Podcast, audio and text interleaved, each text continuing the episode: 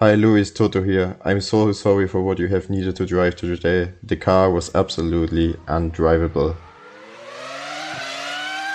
Checkered Flag, dein Formel 1 Podcast.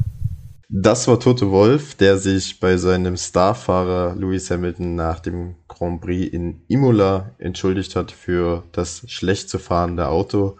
Entschuldigen muss auch ich mich bei meinen Star-Co-Moderatoren Christian und Yannick denn wir haben diese Folge schon mal aufgezeichnet und äh, meine Audio-File ist irgendwie zerstört gewesen am Ende, weswegen wir jetzt nochmal aufnehmen müssen. Sorry auf jeden Fall an der Stelle an euch und auch an die Zuschauer, die die neue Folge jetzt halt nicht wie gewohnt am Dienstag bekommen, sondern leider erst einen Tag später, weil wir es halt zeitlich nicht anders hinbekommen haben, eher aufzunehmen. Ähm, aus diesem Grund, weil wir auch ein bisschen Zeitprobleme haben, wir haben ja heute gesagt, dass wir versuchen, ein bisschen schneller durchzukommen. Nur, dass ihr euch nicht wundert, warum wir vielleicht nicht ganz so ausschweifend über jeden einzelnen Fahrer heute sprechen. Ähm, das gibt die Zeit halt leider nicht her, aber das ist wirklich nur eine Ausnahme. Dann ab den Miami GP geht's äh, in der vollen Ladung äh, Checkered Flag wieder weiter mit all dem unnötigen, äh, dusseligen Gequatsche, was ihr sonst so von uns kennt. Und äh, damit heiße ich Christian und Yannick zum zweiten Mal diese Woche willkommen. Hallo Jungs. Hallo. Ja, moin geht's weiter. ja, ähm, kommen wir gleich zur Sache. Wir hatten das Ferrari-Heimspiel in der Emilia Romagna und viele von uns und mich eingeschlossen haben auch so ein bisschen erwartet, vielleicht auch gehofft, dass es die Ferrari-Festspiele werden. Die sind es dann bekanntermaßen nicht geworden, sondern es waren eher die Red Bull-Festspiele. Für einen Fahrer lief es ganz schlimm, für den anderen Ferrari-Fahrer so ein bisschen halb schlimm. Ganz schlimm lief es für unseren Platz 20 an diesem Wochenende Carlos Sainz, ähm, der wieder nicht das sauberste aller Wochenende hatte, oder Christian? Ja, im Qualifying fing schon an am Freitag, dass er da Ende Q2 sein Auto in die Reifenstapel manövrierte und deswegen im Kampf um die Top 10 gar nicht mehr richtig mitfahren konnte. Und ja, dann im Rennen gab es den Schubser von Ricardo, der da die Kurve einfach nicht ja, bekommen hat. Ob der ähm, Wetterumstände und den damit verbundenen nassen und griplosen Curbs ist er da einmal drüber geschossen und dem Carlos Sainz ins Heck gedonnert. Äh, schade für Sainz, dass er nicht mehr aus dem Kies rauskam. Ricardo konnte noch weiterfahren, auch wenn sein Rennen dann auch nicht mehr so gut war. Aber um nochmal zum Thema Ferrari-Festspiele zurückzukommen, ähm, was wir nach dem letzten Rennen dann getippt haben für Imola, äh, da lasse ich mich von Paul nie wieder irritieren. du hattest ja gesagt, äh, Ferrari-Festspiele, da habe ich mich schon so halb gegen aufgebäumt ähm, und dass der McLaren auf dieser Strecke ja überhaupt nicht funktionieren würde. Und äh, ja, dementsprechend hatte ich mich nicht getraut, Norris aufs Podium zu tippen. Ähm, beim nächsten Mal verlasse ich mich dann wieder auf mein Bauchgefühl und nicht auf die, äh, die Halbwahrheiten, die Paul uns hier Woche für Woche auftischt. Ja. Ja, ich, ich könnte jetzt sagen, dass das Absicht war, äh, dass ich genau wusste, dass ich dich da beeinflussen kann und dass das nichts damit zu tun hat, dass ich mich halt doch nicht so gut auskenne, äh, wie ich immer behaupte. genau.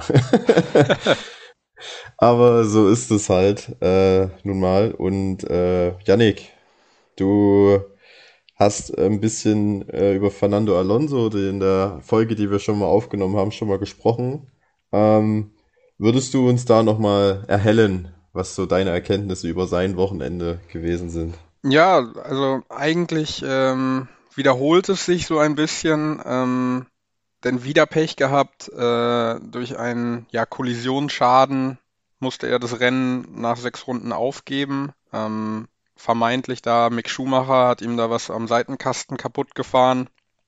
Ähm, eigentlich sehr schade, denn er hatte ein sehr, sehr gutes Wochenende, hat äh, meine, meine ähm, Erkenntnis auch äh, immer besser als der Teamkollege gewesen. Ähm, Im Sprint war er Neunter, im, ähm, im Qualifying für den Sprint ähm, war Fünfter, glaube ich. Fünfter, genau. Ähm, jetzt stürzt hier gerade meine ganze Technik ab. Ich hoffe, ihr hört mich trotzdem noch. Wir hören dich. Ja, hören dich, ja. also äh, das erste Mal so richtig den Teamkollegen geschlagen und äh, am Ende dann doch keine Punkte geholt. Also irgendwie noch ein bisschen der Wurm drin bei Fernando Alonso in dieser Saison. Ja, leider, ne? Also nichts, wofür er wirklich viel kann. Ähm, bleibt nur zu hoffen, dass der Alpine so langsam dann auch mal ähm, in der Zuverlässigkeit auf dem Level fährt, wie es eigentlich schon auf der Performance-Ebene tut. Ja, Zuverlässigkeit, das war auch so ein bisschen das Stichwort bei Alonsos Teamkollegen Esteban Ocon, zumindest im Qualifying. Ähm, was war denn da los, Christian? Erklär uns das mal, warum der am Ende nur 19. gewesen ist. Ja, so richtig hatte ich das auch am Freitag gar nicht mitbekommen, weil ähm, Ocon da ja auch sozusagen gar nicht im Bild war. Man, man hat keine richtige Runde von ihm gesehen. Äh, hinter Latifi sogar gelandet, das äh, ja, heißt dann schon was. ähm, nee, aber da hatte ich jetzt tatsächlich gerade gehofft, dass du uns da vielleicht noch ein bisschen mehr erzählen kannst zu Ocon. Achso, ja, Ocon, ähm, der hatte auch wieder ein technisches Problem mit dem Getriebe, meine ich es, war's, äh, was ihn da halt gehindert hat, wirklich eine Runde, eine gute Runde zu setzen äh, im Qualifying. Äh, deswegen halt chancenlos äh, ausgeschieden ist, äh, gleich in Q1 auf Platz 19 liegend. Und wenn du halt 19. in Imola bist, dann ist es halt schwierig, nach vorne zu kommen. Ähm, ihm ist es dann, ja, im Sprint hat er drei Plätze gefunden, ist dann 16. geworden. Ähm, aber ja, im Rennen äh, ist es dann nur auf Platz 14 vorgegangen nochmal.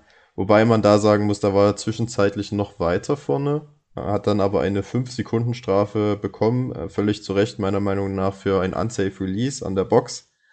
Er lag rein äh, physisch gesehen bei der Zielverfahrt, Zieldurchfahrt äh, vor Albon, Gasly und Hamilton.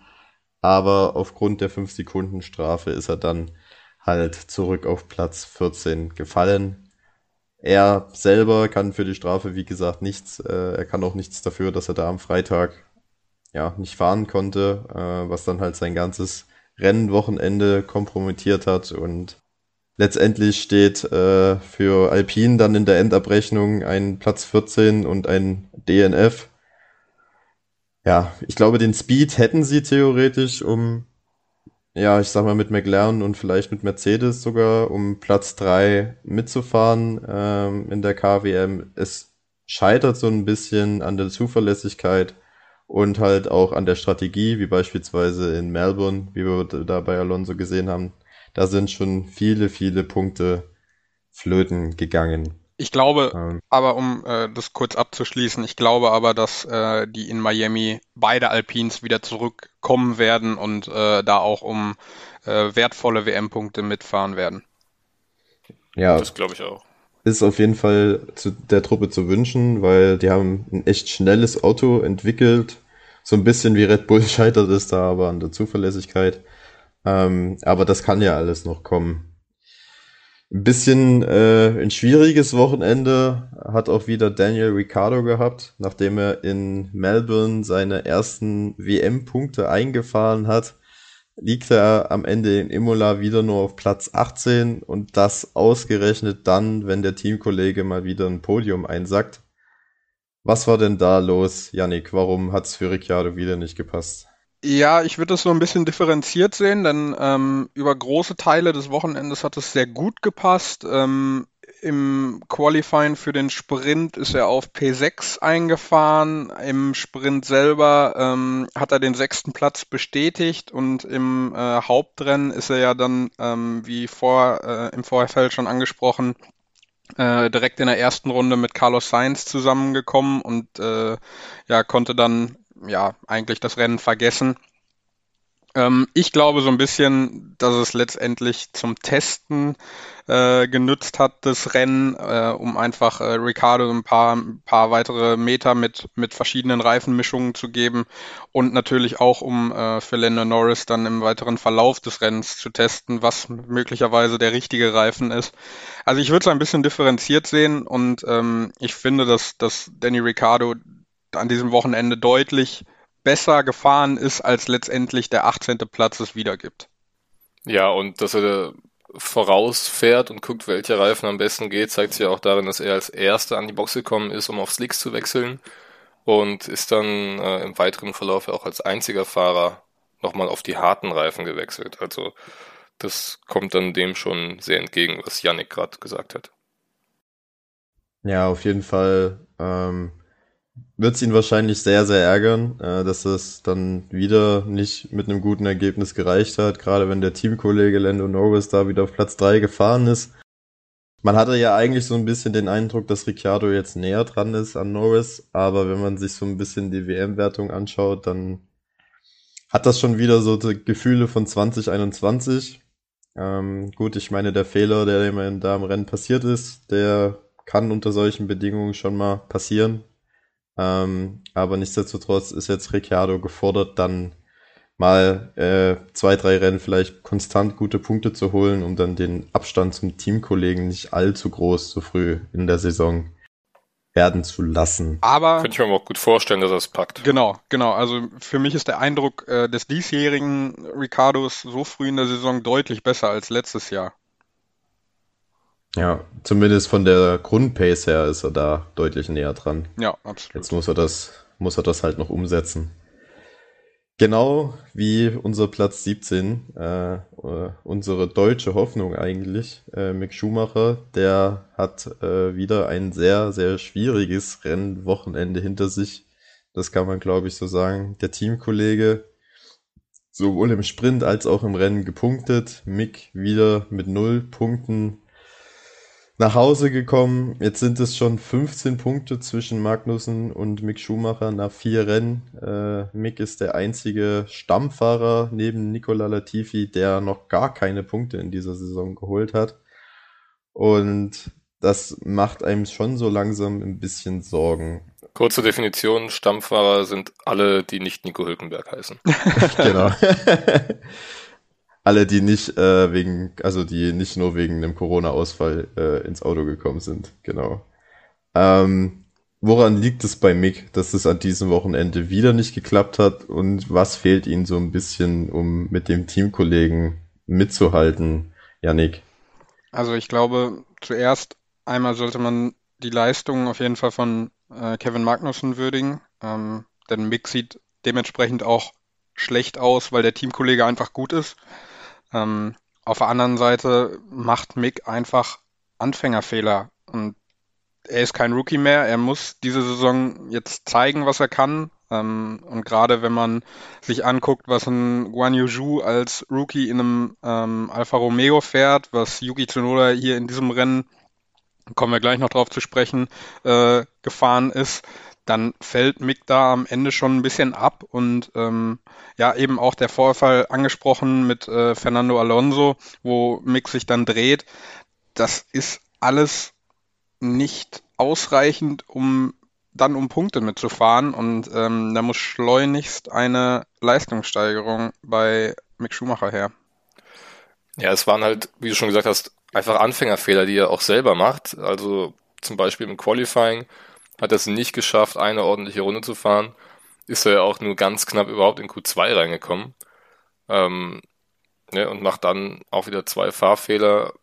Das reicht dann halt irgendwo auch nicht. Ne? Die, die Fehler im Rennen haben wir jetzt auch schon angesprochen. Und bevor jetzt hier jemand denkt, wir wären der Mick oder der Anti-Mick Schumacher Podcast, nein, das ist eher die Enttäuschung eigentlich, die dann ähm, aus unserer Hoffnung zuvor ähm, ja, einfach aufkommt.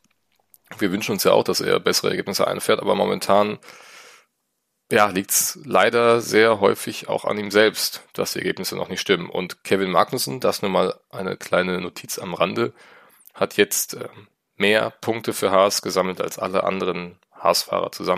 Zusammen. Gut, es waren jetzt nicht allzu viele. Äh, mir fallen jetzt spontan ein Grosjean, Esteban Gutierrez, äh, Nikita Mazepin und Pietro Fittipaldi. Wenn ich noch irgendwen vergessen habe, dann sagt's mir. Nee, das war, müssten alle gewesen sein. Ja, aber ähm, stellt nochmal auch die, die Leistung, die Wichtigkeit für, für das Team Haas von Kevin Magnussen heraus.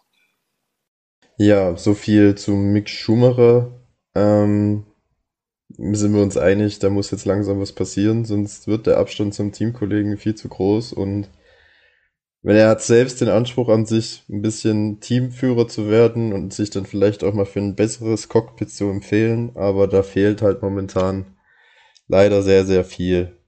Ähm, hoffen wir, dass er so schnell wie möglich zündet. Wir haben es ja gesehen in der Formel 3 und in der Formel 2, dass er meistens im zweiten Jahr dann nochmal so eine Leistungsexplosion bekommt. Die ist jetzt halt auch langsam auffällig, damit es am Ende nicht ein bisschen peinlich für ihn wird. Ein bisschen peinlich äh, war auch bisher die Saison von Nicola Latifi. Und deine Überleitungen? ähm, der hat äh, es immerhin dieses Mal ins Ziel geschafft und äh, es auch diesmal geschafft, das ganze Wochenende lang nicht in eine Mauer einzuschlagen. Ähm, kann man dabei Latifi schon von einem guten Rennen reden, Yannick? Ja, wie du sagst, ne, er ist halt mal nicht eingeschlagen. Das ist ja dann auf jeden Fall schon mal ein Fortschritt zu den anderen Rennen. Ähm, aber ganz schwer seine, seine Leistung dazu beurteilen, weil sehr wenig TV-Zeit. Ähm, ganz, ganz schwierig. Und ähm, ja, das war es eigentlich, was ich zu Latifi sagen kann. Ich finde äh, eher, eher besser, was, was der Teamkollege Alex Albon geleistet hat, der durch die äh, Ocon-Strafe dann letztendlich auf 11 geführt wird. Und das ist ja schon dann wieder fast wie ein ähm, Sieg für die Williams-Jungs. Ja, hat sich da äh, hervorragend verteidigt gegen Gasly und da scheint der Williams auch ähm, ja, richtig gutes Straight Line Speed auf einmal entdeckt zu haben. Dann hat das Auto ja nochmal ein bisschen leichter gekratzt, wenn man so will, ein bisschen Farbe ähm, ja, runtergekratzt, dass da jetzt so ein bisschen mehr graues Carbon zu sehen war. Und nochmal kurz zu Latifi. Ähm, zunächst eine kleine Verschwörungstheorie, denn Nicola Latifi hat noch kein Safety Car ausgelöst, wenn Max Verstappen in Führung war, sondern immer nur, wenn andere in Führung waren. Da können wir jetzt erstmal alle drüber nachdenken, wo da die Verbindungen liegen. Aber bei aller berechtigter Kritik ähm, fand ich es ja ein wenig nicht erschreckend, aber beunruhigend, wie er halt sein Statement nach dem Qualifying gegeben hat, wo er nämlich dann auch gesagt hat, er hat kein Selbstvertrauen im Regen, er hat kein Selbstvertrauen bei trockener Strecke und bei Mischverhältnissen schon mal gar nicht. Und ähm, ja, also Latifi hat jetzt spätestens seit Abu Dhabi wirklich schon extrem viel auf den Deckel bekommen.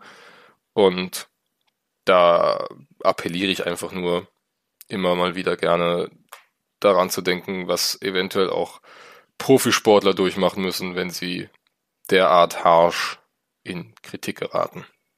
Ja, vor allem, was ich ein bisschen komisch bei Latifi finde, in der zweiten Saisonhälfte im letzten Jahr hat er ja wirklich einige gute Ergebnisse erzielt. Punkte gesammelt für Williams und sogar äh, den Samstagmeister Mr. Saturday, äh, George Russell, das ein oder andere Mal im Qualifying zu, geschlagen.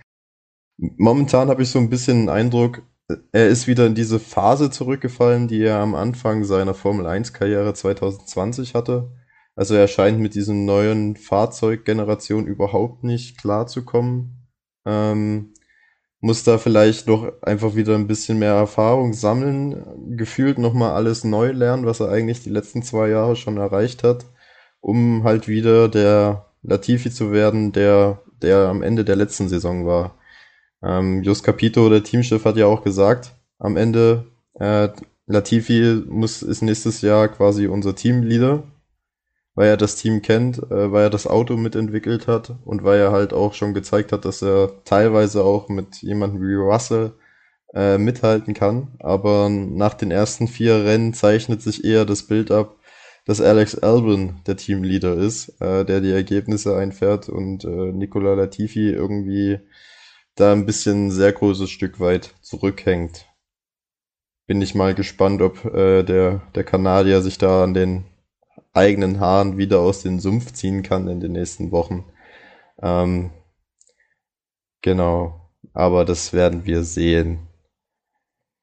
Dann gehen wir weiter zu unserem Rookie, ähm, Guan Yu Zhou. Ähm, der eigentlich auch wieder ein gutes Wochenende gefahren ist, dafür, dass er das erste Mal in Imola war. Er hatte ein bisschen Pech im Sprint, ähm, ist da mit Pierre Gasly kollidiert, ähm, musste dann, weil das äh, Monocoque so sehr zerstört war, dass äh, Alfa Romeo das komplett neu aufbauen musste, äh, im Grand Prix dann aus der Box starten. Und dafür finde ich halt den 15. Platz äh, für eine, auf einer Strecke, die er nicht kennt, bei schwierigen Bedingungen ist eigentlich ein ordentliches Ergebnis. Oder wie siehst du das, Chris? Ja, absolut. Also das Qualifying, da war er ja 14 wenn mich nicht alles täuscht. Ähm, hat er jetzt nicht so eine richtig saubere Runde zusammenbekommen in Q2. Ja, und dann beim Sprint, da sind wir dann in meinen Augen beim klassischen Rennunfall. Also es ist nicht so, dass Zhu hier viel zu eng reinschießt in die Kurve. Ähm, Gasly lässt ein wenig Platz, ja, vielleicht nicht genug Platz, aber man kann ihm jetzt nicht vorwerfen, dass er äh, Juda aktiv von der Strecke drängen wollte. Ähm, aber Imola ist nun mal eine enge Strecke und die Autos sind mittlerweile so unfassbar groß, lang und breit. Da lässt sich sowas dann in so einer schnellen Kurve auch nicht immer vermeiden. Passiert dann halt. Also beide hätten es natürlich vermeiden können, wenn man zurückzieht. Aber ähm, ja, im Endeffekt für beide einfach nur extrem unglücklich. In erster Linie für Guan Yu der das dann aber im Rennen noch ähm, ganz ordentlich gemacht hat. Auch sich relativ im Vorbeigehen, würde ich fast sagen, noch den Mick Schumacher geholt hat, als der eigentlich dauerhaft DRS von äh, Nicola Latifi hatte. Also das sieht sehr ordentlich aus von Guan Yu aber ähm, ja, noch ordentlicher war er dann mal wieder sein Teamkollege. Ja, der Bottas, ne, der hat wieder Platz 5 sich geholt, damit er 10 Punkte. Ist auch nur 6 Zehntel hinter Russell am Ende ins Ziel gekommen, also da hätte sogar noch am Ende ein vierter Platz rausspringen können. Und Bottas, das haben wir ja schon öfters gesagt, scheint sich bei Alpha echt pudelwohl zu fühlen, holt dementsprechend die Punkte ähm, und ist der absolute Teamleader und er wirkt auch äh, ein viel besserer Fahrer, also ist, zum, ist zumindest in meiner Wahrnehmung so sehr viel selbstsicherer, ähm, sehr viel, ja, griffiger auch im Rennen, als er das bei Mercedes gewesen ist. Woran liegt das, Janik, äh, aus deiner Meinung? Ich, Warum ist Bottas auf einmal so gut? Ja, ich glaube einfach, weil ihm erstens das Vertrauen geschenkt wird. Ähm, ich glaube, mit äh, Fred Vasseur hat er da einen sehr guten Mann an die Seite gestellt bekommen. Und ähm, ja, er ist, die, die Machtverhältnisse sind irgendwo geklärt, man lässt ihn fahren, ne? Er ist der klare Nummer 1 Fahrer. Ich glaube, Guan Yu ähm, nutzt den Valtteri Bottas dann auch wirklich als Person zum Aufschauen. Ähm, und zum Lernen. Und äh, ja, Walter Bottas zeigt das dann einfach oder zollt das zurück, das Vertrauen, indem er gute Leistungen fährt. Und ich hatte schon angekündigt, für mich war das äh, The Driver of the Day. Denn ähm, was der aus dem Alfa Romeo rausholt, das ist schon wirklich Wahnsinn und ich mag gar nicht dran denken, was gewesen wäre, hätte er den George Russell noch geschluckt, weil ähm, ja die Genugtuung in einem vermeintlich schlechteren Wagen vor beiden Mercedes einzufahren, das wäre natürlich unglaublich gewesen. Ähm, aber gut, ist jetzt knapp nicht ge, ge, hat knapp nicht geklappt, aber ähm, man muss absolut mit ihm rechnen in den Top 5 und das ist ja alleine schon ein Riesenerfolg für die Alfa Romeos. Ja, und vor allem auch mit der Vorgeschichte von Imola und Russell gegen Bottas, ne? Absolut. Ähm, da war es die letzten Runden schon äh, sehr brisant, als die beiden sich dann da gejagt haben. Ähm, ich weiß gar nicht mehr, wie das damals war für Bottas bei Williams, als er da zusammen mit Felipe Massa war und die beiden ja auch um Siege mitfahren konnten, ähm, wie da die Machtverhältnisse waren. Das müsste ja so 2000 13, 14, 15 die Zeit gewesen sein. Ja, genau, also von äh, 2013, nee, nicht 2013, äh, 2013 ist Massa noch bei Ferrari gefahren, aber von 2014 bis 2016 waren die beiden Teamkollegen und ähm, die waren auch recht gleichgestellt im Team. Also da gab es äh, keine klare Nummer 1, keine klare Nummer 2, weil die haben beide halt auch teilweise sehr gute Rennen gefahren. Ähm, ja, aber Bottas, ich glaube, ist momentan äh, ja der beste Bottas, sagt man immer so schön, äh, in seiner Karriere. Ähm, ich glaube, er hat mit dem Wechsel zu Alpha äh, alles richtig gemacht aus persönlicher Sicht.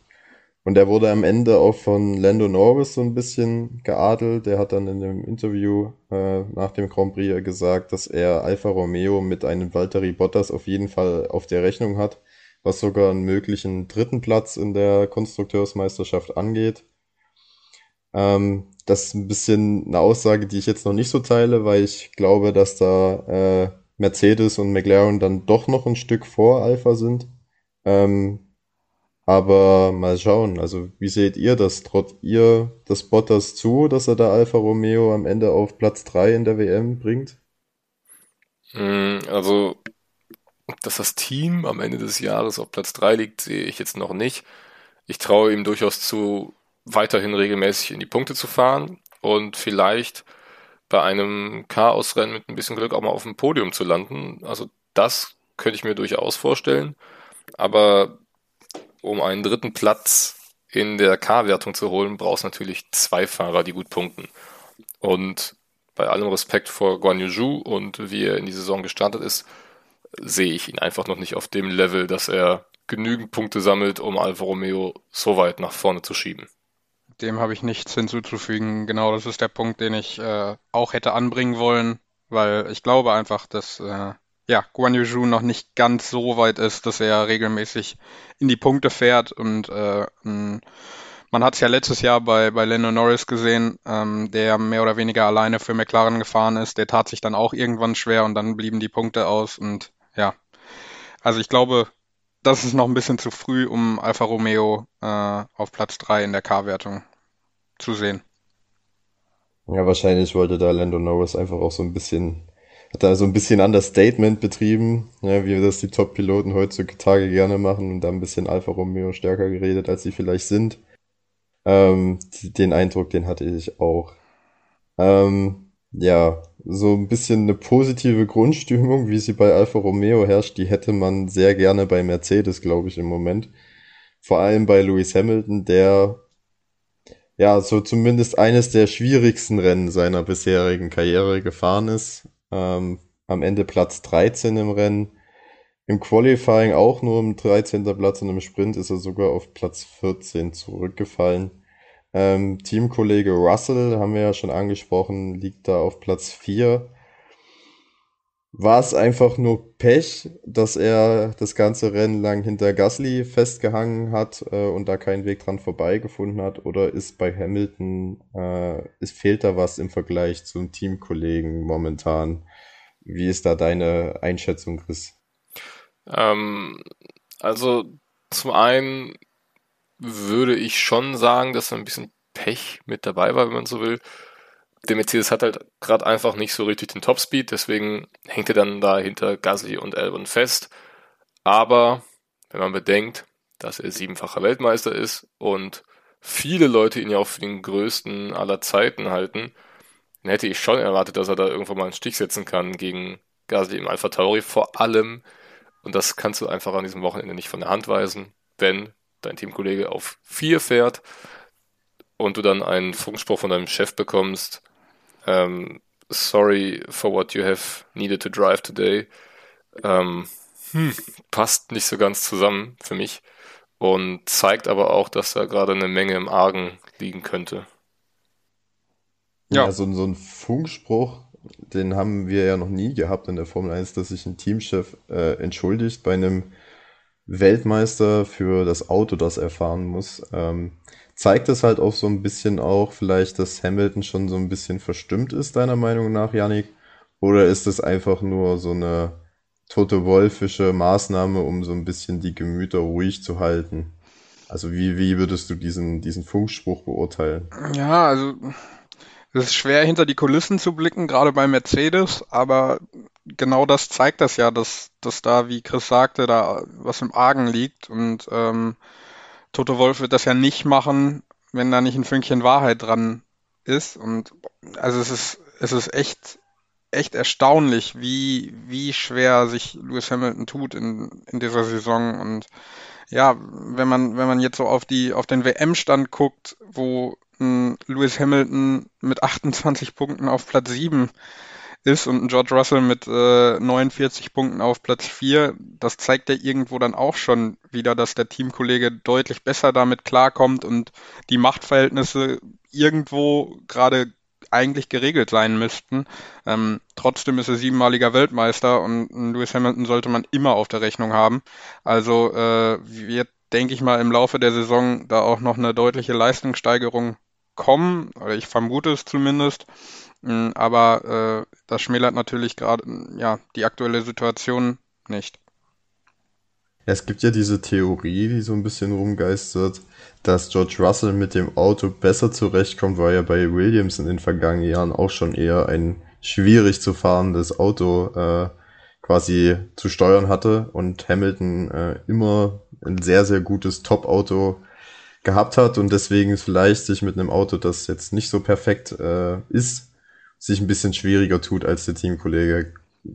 Glaubt ihr das? Also ist da was dran oder ist das nur so ein schlechter Erklärungsversuch, um äh, das irgendwie zu erklären, was da gerade bei Mercedes passiert? In meinen Augen ist es völliger Quatsch, weil zum einen hast du ja als Fahrer eines vermeintlich schlechten Autos erstens keinen Referenzwert zu anderen Autos, wie es sein könnte. Also klar, das, das könnte eine Kopfsache sein, aber ganz ehrlich, das sollte es nicht. Zumindest sollte es einen siebenmaligen Weltmeister nicht derart runterziehen, dass er plötzlich keine Schnitte mehr hat, um Punkte mitzufahren und sein Teamkollege aber fast auf dem Podium steht. Also in meinen Augen Humbug. Bin ich bei Chris. Humbug. Ähm, gutes Stichwort Humbug. Äh, Humbug ist auch so ein bisschen momentan die Situation bei Alpha Tauri. Wahnsinn. Wahnsinn, ne? Ich mach das nicht mehr lange mit. Wo ich das immer herhole. Wahnsinn. Ähm, Nein, Spaß. Ähm, wir haben nämlich äh, einen Gasly außerhalb den Punkten und einen Yuki Tsunoda, der mit Platz 7 satte 6 Punkte einholt und damit auch in der WM-Wertung am Teamkollegen vorbeischießt ungewohntes Bild. Äh, zumindest im letzten Jahr war ja Gasly immer dieser klare Nummer 1 Fahrer und Tsunoda war so ein bisschen hinten dran. Aber zumindest jetzt hier in Imola hat Tsunoda ein sehr, sehr starkes Rennen gezeigt. Äh, Qualifying lief für beide noch ein bisschen traurig mit Platz 16 und 17. Im Sprint ging es dann aber jeweils vor für Tsunoda auf Platz 12 und nee, Gasly hat sogar einen Platz verloren mit P17. Aber im Rennen hat er dann nochmal richtig äh, einen rausgeholt, ähm, einige Fahrzeuge überholt und am Ende sechs Punkte gemacht. Ähm, Yuki Tsunoda scheint so ein bisschen angekommen zu sein im Team und auch in der Formel 1. Ähm, teilst du diese Einschätzung, Janik? Yes, auf jeden Fall. Also bockstarkes Rennen von dem jungen Japaner. Ähm, zweitbestes Saisonerge oder zweitbestes Ergebnis in der Formel 1 überhaupt nach dem vierten Platz in Abu Dhabi. Ähm, und der weist den Gasly gerade so ein bisschen in die Schranken. Also ähm, das ist schon recht erfrischend zu sehen, dass bei Alpha Tauri da ein gleichwertiger Kampf gerade ist. Und äh, ich kann mir tatsächlich das nicht ganz so erklären, warum Pierre Gasly sich da noch so schwer tut. Gerade weil man ja auch vor der Saison von den Ambitionen gesprochen hat, die Pierre Gasly möglicherweise hat und äh, ja, sich auch für andere Teams zu empfehlen, äh, um vielleicht noch eine höhere Aufgabe annehmen zu können.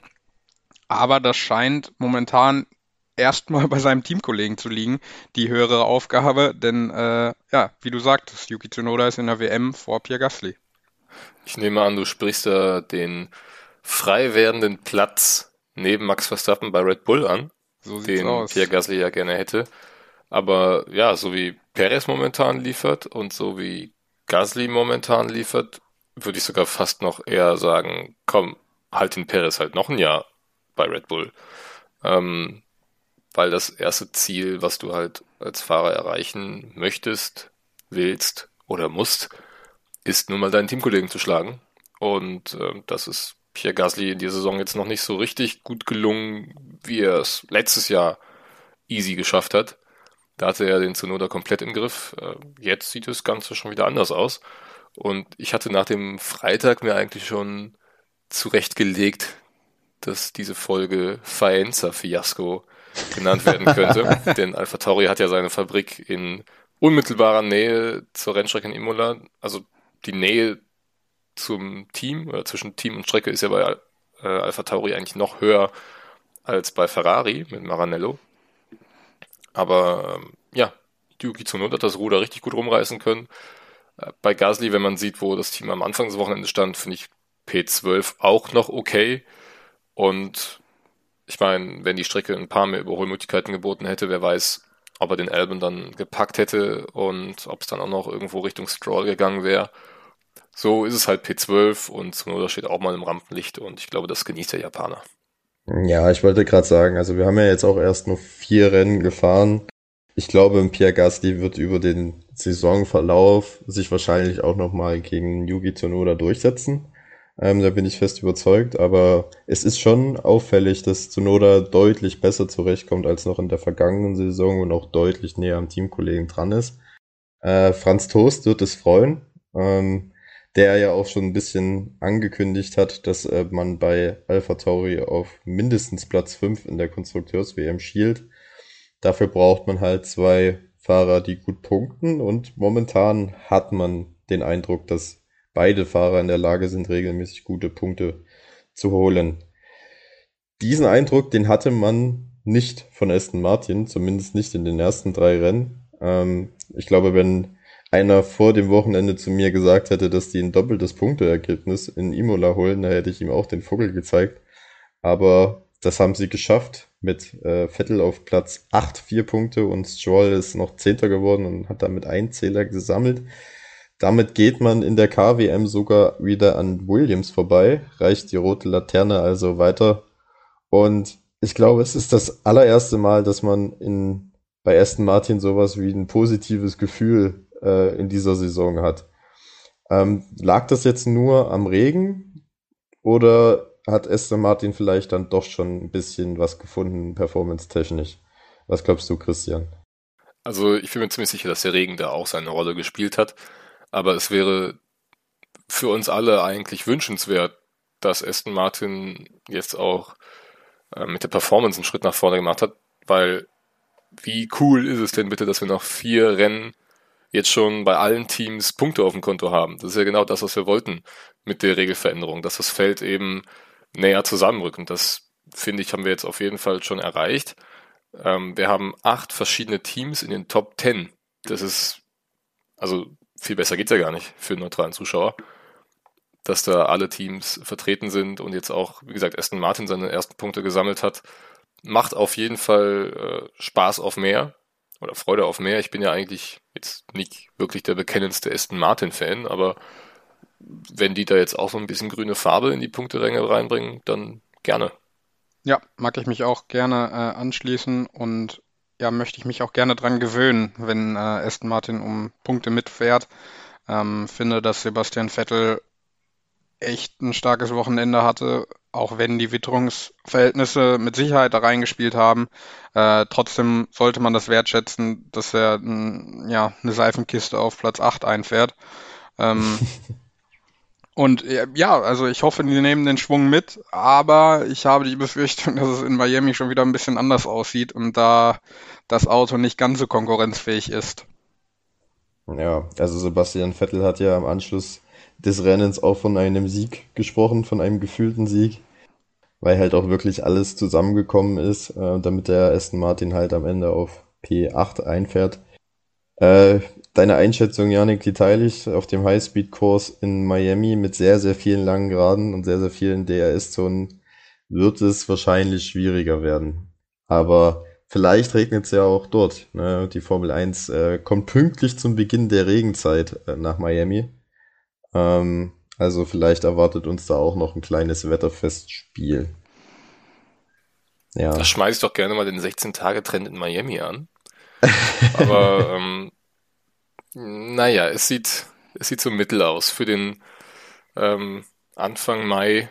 Es könnte Stand jetzt im Qualifying regnen, bei 31 Grad Celsius. Hm? Gucken wir ja. doch mal. Ja, Miami ist äh, auch immer so ein bisschen für unvorhersehbare Wetterverhältnisse bekannt, direkt an der Küste gelegen. In Florida stürmt es auch gerne mal. Ich wollte gerade sagen, also äh, Miami war ja auch schon öfter mal äh, Anlaufstelle für Hurricanes. Das muss jetzt nicht sein. Ja, genau. Also es ist jetzt noch auf keinen Fall ein Stein gemeißelt, dass wir da einen Sommer-Sonne-Grand Prix bekommen. Da kann immer sehr viel passieren. Ähm, ja, so ein bisschen Sonnenschein hätte sich wahrscheinlich auch Charles Leclerc gewünscht in Imola, weil, weil ähm, er hätte sich gewünscht, vor heimischem Publikum dann seinen dritten Saisonsieg einzufahren. Letztendlich muss man sagen, ähm, hat es aus verschiedenen Gründen nicht geklappt. Ähm, ein Faktor war sicherlich das Wetter. Ich glaube, mit einem trockenen Bedingungen hätte sich der Ferrari im Vergleich zum Red Bull ein bisschen leichter getan. Aber äh, auch an Charles Leclerc hat es gelegen, dass am Ende nur ein sechster Platz rausgekommen ist. Wir alle wissen es, er hat sich im Kampf um Platz 2 mit Sergio Perez in der Variante Alter so ein bisschen, ja, stümperhaft ist vielleicht ein bisschen zu übertrieben, aber halt, äh, ja, unnötig auf jeden Fall gedreht. Jetzt haben wir in den vergangenen Wochen immer so ein bisschen gesagt, ja, beim Teamkollegen Carlos Sainz, da hat man so den Eindruck, dass der sich ein bisschen sehr viel Druck macht, um mit dem Teamkollegen mitzuhalten und um gute Ergebnisse einzufahren trifft das Gleiche jetzt auch auf Charles Leclerc zu, der ja so ein bisschen gegen die Red Bull seine Fälle davon schwimmen gesehen hat. Äh, hat er da einfach übertrieben? Wollte er da mit dem Kopf durch die Wand oder äh, wie beurteilt ihr die ganze Sache?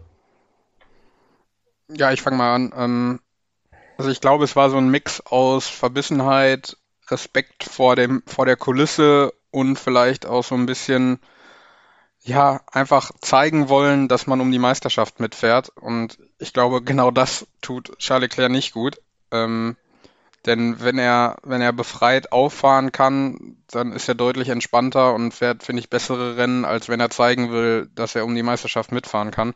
Ähm, Flüchtigkeitsfehler äh, ist nicht zu entschuldigen und er ist, glaube ich, auch äh, ja, schlau genug, das selbst einzuschätzen. Ähm, von daher mache ich mir da eigentlich keine Sorgen, dass, dass Ferrari dann auch im nächsten Rennen wieder angreifen kann. Nichtsdestotrotz muss man natürlich sagen, wertvolle Punkte verschenkt durch den Dreher in der Vari Variante Alter. Ja, ich weiß auch nicht, ob es eventuell daran liegen könnte, dass er sich jetzt erst bewusst wurde, dass er in diesem Jahr tatsächlich um die Weltmeisterschaft mitfahren kann und dass er dafür wahrscheinlich sogar im besten Auto sitzt.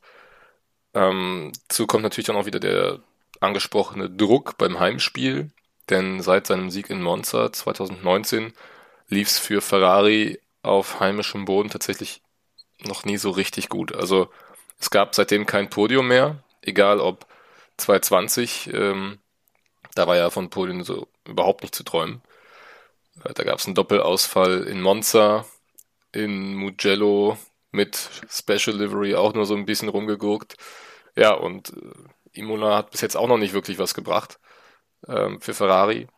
Also, ich weiß nicht, möglich wäre auf mindestens mal ein Podium gewesen, da sind wir uns ja alle einig. Und ich glaube, wenn er da ein bisschen geduldiger gewesen wäre, dann hätte er den Perez auch noch schlucken können für Platz 2. So lässt er natürlich direkt mal wieder ein paar Punkte liegen. Und da kommt Max Verstappen dann wieder ran. Es sind aber ja immer noch eine Menge Punkte und zwar 27 stand jetzt auf Max Verstappen, aber wenn man sieht, der Holländer hat ja jetzt, ich glaube, 34 Punkte gesammelt an diesem Wochenende. Ja. Äh, gut, geht auch nur an einem Sprintwochenende, aber das kannst du dann auch in relativ kurzer Zeit wieder schließen. Aber äh, ja, ich denke, Leclerc wird für Miami wieder auf Top-Niveau bereit sein. Ja, das wäre auf jeden Fall zu wünschen. Ein bisschen hatte man ja auch den Eindruck, dass Red Bull, die haben ja den Mut gehabt, trotz nur einem verregneten freien Training ein äh, Update zu bringen, was auch ziemlich gut funktioniert hat. Also man munkelt da, dass da irgendwie fünf Kilo, ähm, dass man da fünf Kilo gefunden hat am Auto, die man wegnehmen kann. Also das Auto ist jetzt deutlich leichter und auch aerodynamisch soll das Update einige Verbesserungen bringen. Ähm, jetzt hat man natürlich den Eindruck gehabt, dass Verstappen insbesondere deutlich schneller war als die Red Bull, äh, als die Ferraris. Liegt das halt wirklich nur an dem Update oder lag das einfach auch an Verstappens fahrerischer Leistung, die, wo er jetzt einfach auch vielleicht auch nach dem GP in Australien so ein bisschen mit Wut im Bauch der Welt zeigen wollte, dass er doch der antierende Formel 1 Weltmeister ist und vielleicht auch der beste Fahrer im Feld. Würdest du da mitgehen, Yannick? Ja, Fakt, mit dieser Einschätzung? Fakt ist halt, Verstappen hat keine Punkte, äh, hat keine Fehler gemacht und alle Punkte äh, oder alle möglichen Maximalpunkte eingesammelt an diesem Wochenende. Ähm, und dementsprechend kann man, glaube ich, sehr zufrieden sein da bei, bei Max Verstappen, ähm, was ja auch sehr nötig war für, für die WM, dass er ja zumindest wieder Anschluss an Charles Leclerc findet. Ähm, ja, wenn, wenn, wenn Max Verstappen weiter so fehlerfrei fährt und äh, das Auto vor allem hält, das ist ja das größte Problem, was Max Verstappen eigentlich momentan hat, weil Fehler macht er ja nicht viele. Ähm, aber wenn das Auto hält, dann äh, haben wir, glaube ich, einen offenen Kampf um die Weltmeisterschaft. Auf jeden Fall. Aber ich glaube, Max Verstappen liegt auch einfach die Strecke in Imola sehr gut. Also hat er letztes Jahr auch schon gewonnen. 2020 äh, ist ihm da der Reifen geplatzt, sonst wäre es auch ein sicheres Podium geworden, als der Red Bull noch nicht in der Nähe der Mercedes war, was die Leistung betrifft. Und ja, dann kommt natürlich noch dazu, dass ähm, er halt auch mit den Bedingungen, glaube ich, sehr gut klar zu kommen scheint, wie eben auch schon im letzten Jahr. Ähm, ja, und da habe ich eigentlich nicht viel mehr zu sagen als Yannick. Also wenn die Karre hält, dann äh, wird es für uns alle richtig schön spannend. Ja, ein Grand Slam gefeiert an diesem Wochenende, Pole Position, jede Runde geführt und äh, die schnellste Rennrunde dann auch noch im Rennen gehabt. Damit, Yannick hat es schon angesprochen, 34 Punkte geholt an einem Rennwochenende. Ähm, kleiner Fun Fact am Rande, unter den alten Punkteregeln hätte man für 34 Punkte mindestens vier Rennen gebraucht. Also zeigt sich auch, wie sich das Punktesystem äh, entwickelt hat. Ja, Verstappen war sicherlich so ein bisschen der Strahlemann an diesem Wochenende, aber Sergio Perez Leistung, die war eigentlich auch sehr, sehr gut. Ähm, hat dann mit den, das 1-2-Ergebnis für Red Bull äh, ja, nach Hause gefahren. Das erste, äh, der erste Doppelsieg für Red Bull seit 2016 Malaysia ist Sergio Perez. Ähm, Gerhard Berger hat nach dem Rennen ein Interview gegeben und hat Sergio Perez da die perfekte Nummer zwei für Max Verstappen genannt. Teilt ihr diese Einschätzung? Also ist Perez wirklich so gut für das Team und auch für Max Verstappen als Co-Pilot? Ja, definitiv. Also ich meine, da hat ja schon die ganze letzte Saison perfekt äh, gezeigt, was Perez leistet für Verstappen und für Red Bull. Und jetzt am Freitag im Qualifying P7 äh, dachte man erst wieder, oh, was ist jetzt los mit Sergio Perez? Aber das hat er dann im Sprint schon äh, wieder gerade gebügelt ja, und dann im Rennen äh, hat er schön Leclerc auf Trab gehalten und äh, ja, wenn man so will, ihn auch zu einem Fehler getrieben. Und dementsprechend, ich glaube, mehr kann er für Red Bull nicht machen. Er, er weiß ja auch, dass er Nummer zwei ist im Team, ganz klar. Aber ich denke da halt eher so an Rennen zurück, letztes Jahr in Frankreich oder in Spanien, ähm, wo Hamilton entweder alleine kämpfen musste oder sich Bottas halt so ein bisschen quergestellt hat und der Perez hat wirklich sofort Platz gemacht und dann auch noch gesagt, äh, lasst uns sie zusammenjagen. Also einen besseren Teamplayer kannst du, glaube ich, nicht haben. Ja, und ähm, vor allem, er funktioniert schon früh in der Saison in dem Auto. Ne, das hatte man ja letztes Jahr auch, dass, dass Perez da äh, ja die Leistung mal in Frage gestellt hat. Ähm, das kannst du, finde ich, momentan einfach nicht, weil er genau den Job macht, den Max Verstappen nach vorne bringt. Ja, er holt auch so ein bisschen immer das beste Ergebnis, was für ihn selber möglich ist äh, in dieser Saison, hat man so den Eindruck. Ne? Also P2 in Australien, da war mehr nicht drin, hat er aber auch sich gut gegen die Mercedes durchgesetzt. Äh, in Jeddah stand er sogar auf der Pole, dann ist er leider nur Vierter geworden, weil er ein bisschen Pech hatte ähm, und ja, Bahrain ist er ausgeschieden, aber er holt wirklich das Maximum an Punkten heraus, was äh, er als Nummer zwei Fahrer von Red Bull herausholen kann, ähm, ohne Verstappen Punkte wegzunehmen. Und ich glaube, diese Adelung, das ist die perfekte Nummer zwei. Ich weiß nicht, ob das ein Titel ist, auf den, den man äh, unbedingt haben möchte als Formel 1 Pilot, aber ich glaube, auf Sergio Perez trifft es in jedem Fall zu. Und damit sind wir auch schon durch, was die Rennbesprechung angeht. Heute mal in äh, für unsere Verhältnisse sehr kurzen äh, 49 Minuten knapp. Ähm, ja, wie gesagt, wir haben in der Folge, die wir aufgenommen haben, das haben wir noch ein bisschen ausführlicher über die ganze Sache geredet. Ähm, das tut uns leid, dass ihr das nicht hören könnt. Ähm, ausführlich quatschen werden wir dann, wie gesagt, wieder in Miami. Aber nichtsdestotrotz wollen wir euch wie immer mit ein paar News versorgen um die Formel 1.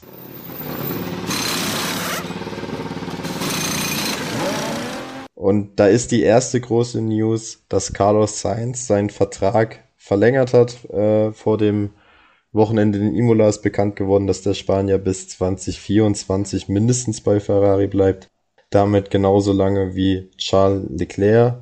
Also das Duo Sainz Leclerc bleibt uns auch für die nächsten zwei Jahre erhalten. Ist das aus Ferrari-Sicht eine logische Entscheidung eurer Meinung nach oder hätte man da vielleicht äh, einen Einjahresvertrag nehmen sollen und schauen sollen, wer dann noch auf dem Fahrermarkt so verfügbar ist?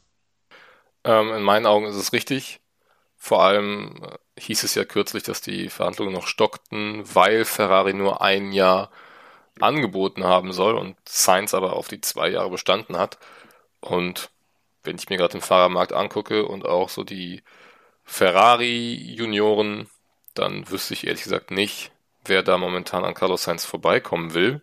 Auch wenn Sainz jetzt noch äh, keinen guten Start in diese Saison hatte, aber da geisterte ja kürzlich mal immer wieder der Name Schumacher. Äh, sorry, nein, noch nicht. also die zwei Jahre kann sich Sainz auf jeden Fall noch Zeit lassen. Ähm, ich finde, die beiden passen auch gut zusammen, Sainz und Leclerc, noch zumindest. Eine meiner steilen Thesen war ja, dass äh, es in irgendeinem Team, äh, wo es um die WM geht, am Ende des Jahres richtig krachen wird. Ich hoffe nicht, dass es Ferrari wird, aber ausschließen würde ich es jetzt auch nicht. Aber um es kurz zu machen, ja, in meinen Augen richtige Entscheidung. Ja, mag ich mich wieder anschließen. Ähm, Finde ich auch absolut richtige Entscheidung. Ähm, das passt mit momentan und äh, warum das nicht weiterführen wie jetzt momentan und so erfolgreich weiterführen. Ja, ich schließe mich euch an. Ich glaube, Stabilität in der Fahrerpaarung, das tut jedem Team gut und Ferrari hat jetzt den Weg wieder an die Spitze gefunden mit äh, Leclerc und Sainz, die da vor allem im letzten Jahr gute Aufbauarbeit äh, betrieben haben und jetzt quasi auch zusammen die, die Früchte ihrer Arbeit äh, sammeln sollen. Dann weniger in den News, mehr ein Gerücht. Ähm, Gab es die Meldung, dass Aston Martin oder das Lawrence Stroll eher mit einem Verkauf des Aston Martin Teams an Audi liebäugelt. Ähm, in den vergangenen Wochen hat man ja schon an der einen oder anderen Stelle gelesen, dass Mac, äh, Audi gerne McLaren für umgerechnet 650 Millionen äh, Dollar kaufen möchte. Ähm, eine Summe, die wohl auch Lawrence Stroll zum Nachdenken gebracht hat. Der hat immerhin damals das Force India Team mit seinem Konsortium für ungefähr 150 Millionen verkauft und er Gekauft. wittert ja Gekauf und er wittert jetzt die die Chance ähm, quasi da eine halbe Milliarde ungefähr Euro Gewinn zu machen. Glaubt ihr, da ist was dran oder ist das vielleicht nur eine Nebelkerze, die gestreut wird, um vielleicht bei McLaren den Preis zu drücken. Janik, magst du? Ja, also ähm, es ist ja schwierig da durchzublicken. Aus unternehmerischer Sicht natürlich äh, hochinteressant für Lawrence Stroll. Ähm, mag mir aber tatsächlich irgendwie den McLaren mit den Audi-Ringen schon ganz gerne vorstellen, äh, wobei ich mir äh, ja, dieses Papaya McLaren ja nicht wegdenken möchte aus dem, aus dem Feld. Ähm, also bleibt spannend abzuwarten und so, so recht finde ich es auch schwierig zu deuten, was jetzt letztendlich passieren will. Ich glaube, wo wir uns einig sind, dass Audi definitiv eine Rolle spielen wird und ähm, ja, wenn, wenn sie dann in die Formel 1 kommen, dann auch äh, ja, erfolgreich arbeiten möchte. Ja, dem schließe ich mich kommentarlos an. Okay, das soll es dann auch mit den News gewesen sein und ähm, ja, das Tippspiel für Imola. Äh, wir, haben, wir haben ja vielleicht noch aus deutscher Sicht in den Nachwuchsserien, ne? Können wir vielleicht noch ganz kurz anreißen. Dann reißen wir noch die Nachwuchsserien an, gerne. Ähm, da hatten wir in der Formel 2 an diesem Wochenende David Beckmann wieder äh, zurück willkommen geheißen. Ist er als Ersatz für den verletzten Jem Bölik Baji eingesprungen ähm, und hat da auch einen ordentlichen achten Platz eingefahren im Hauptrennen. Hat also direkt mal Punkte gesammelt für Charos, für das er ja auch im letzten Jahr teilweise gefahren ist. In der zweiten Saisonhälfte ging es ja dann irgendwann zu Campos. Ähm, und auch David Schumacher war in der Formel 3 im Einsatz, ist ja in dieser Saison eigentlich für die DTM eingeplant, aber ähm, auch da gab's, meine ich, äh, krankheitsbedingte Ausfälle oder verletzungsbedingte Ausfälle. Und da sah das Qualifying und das äh, Sprintrennen tatsächlich nicht so überragend aus. Aber im Hauptrennen ist er dafür dann von P29 auf P14 vorgefahren. Das war schon sehr ordentlich. Äh, ähnlich gut hat es auch der kleine Bruder von Charles Leclerc gemacht, nämlich Arthur. Der ist da von 21 auf 5 vorgefahren. Ähm, Gab es auch eine sehr, sehr hektische letzte Runde im Formel 3 Hauptrennen äh, lege ich euch hiermit nochmal ans Herz, dass ihr euch das nochmal anguckt. Ja, dann vielen Dank, Chris, dass du uns da up to date gebracht hast. Ähm, jetzt käme eigentlich in einer normalen Folge unsere Tipps für Miami, doch die haben wir bereits äh, abgegeben in der äh, verschollenen Folge, nennen wir sie mal. Deswegen würde ich dich, Yannick, einfach mal bitten, den Zuhörern zu erklären, wer wie getippt hat für den großen Preis von Miami. Ja, genau. Bevor ich damit starte, ähm, gehe ich nochmal auf die Tipps für Imola ein, denn ähm, ja, das ist ja auch noch interessant, wie da die Punkte verteilt wurden. Ähm, die erwarteten Ferrari-Festspiele von Paul blieben ja bekanntlich aus. ähm, Paul hat null Punkte dieses Wochenende gesammelt mit Leclerc, Sainz und Perez. Äh, Chris hat auch keine Punkte geholt mit Paris, Leclerc, Verstappen. Und ich habe äh, einen Punkt gesammelt durch den Sieg von Versta Verstappen und habe dann noch Leclerc und Paris auf den Plätzen dahinter getippt. Äh, macht im Gesamtstand ein ähm, äh, bei, bei Paul von vier Punkten, Chris drei Punkte und meine Wenigkeit hat vier Punkte. Chris äh, durfte damit starten und hat ähm, einen Sieg von Charles Leclerc getippt, einen zweiten Platz von Max Verstappen und einen gewagten dritten Platz von Fernando Alonso. Vielleicht äh, magst du noch mal mhm. was dazu sagen.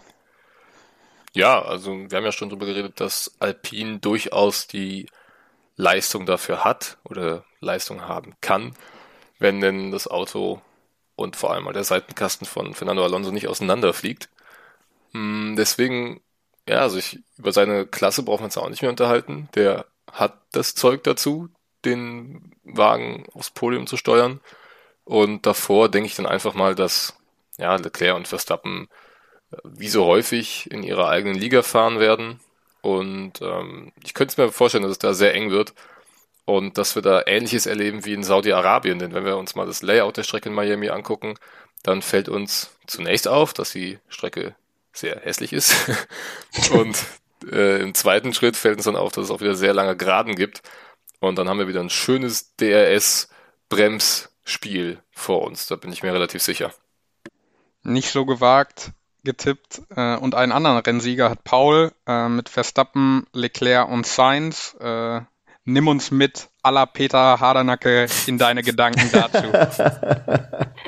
ja, also wir haben gesehen, dass der Red Bull insbesondere äh, auf den Geraden unheimlich schnell ist. Ähm, wie Christus schon angedeutet hat, ist Miami auch wieder so ein High-Speed-Stadtkurs. Ähm, weswegen ich halt auch mit Red Bull ganz vorne rechne. Die haben die, das Update, was die gebracht haben in Imola, das hat das Auto deutlich verbessert.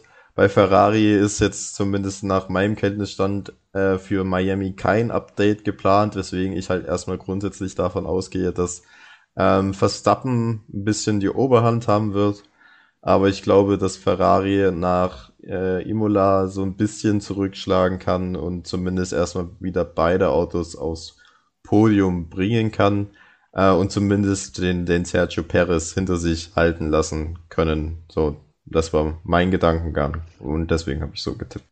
Ja, ich mag äh, hiermit gerne die Festspiele der Red Bulls ankündigen. Ähm, ich habe äh, einen Doppelsieg der Red Bulls von Verstappen und Perez getippt. Äh, ja, aus angesprochenen Gründen die ihr schon genannt habt, äh, lange Geraden etc.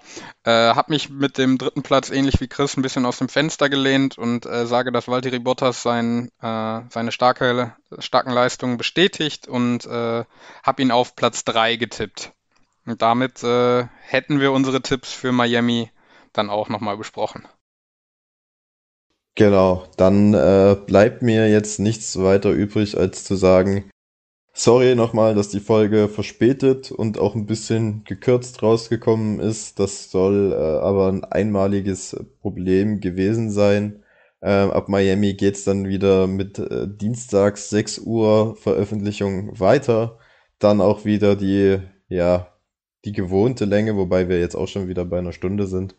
Ähm, kann mich da auch nochmal bei euch, den Zuhörern und auch bei Chris und Yannick entschuldigen, dass das da an meiner Seite äh, Probleme gab.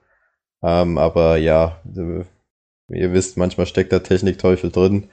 Äh, ich hoffe, ihr habt dann Nachsehen mit uns und ich hoffe, euch hat die Folge gefallen und ich hoffe, ihr schaltet auch in zwei Wochen äh, wieder ein, wenn wir dann den Miami GP besprechen. Und dann bedanke ich mich fürs Zuhören und wünsche euch bis dahin noch eine schöne Zeit. Äh, genießt die Sonne hoffentlich äh, in, in den Mai hinein und ja, macht's gut. Bleibt gesund, bis in zwei Wochen. Ciao.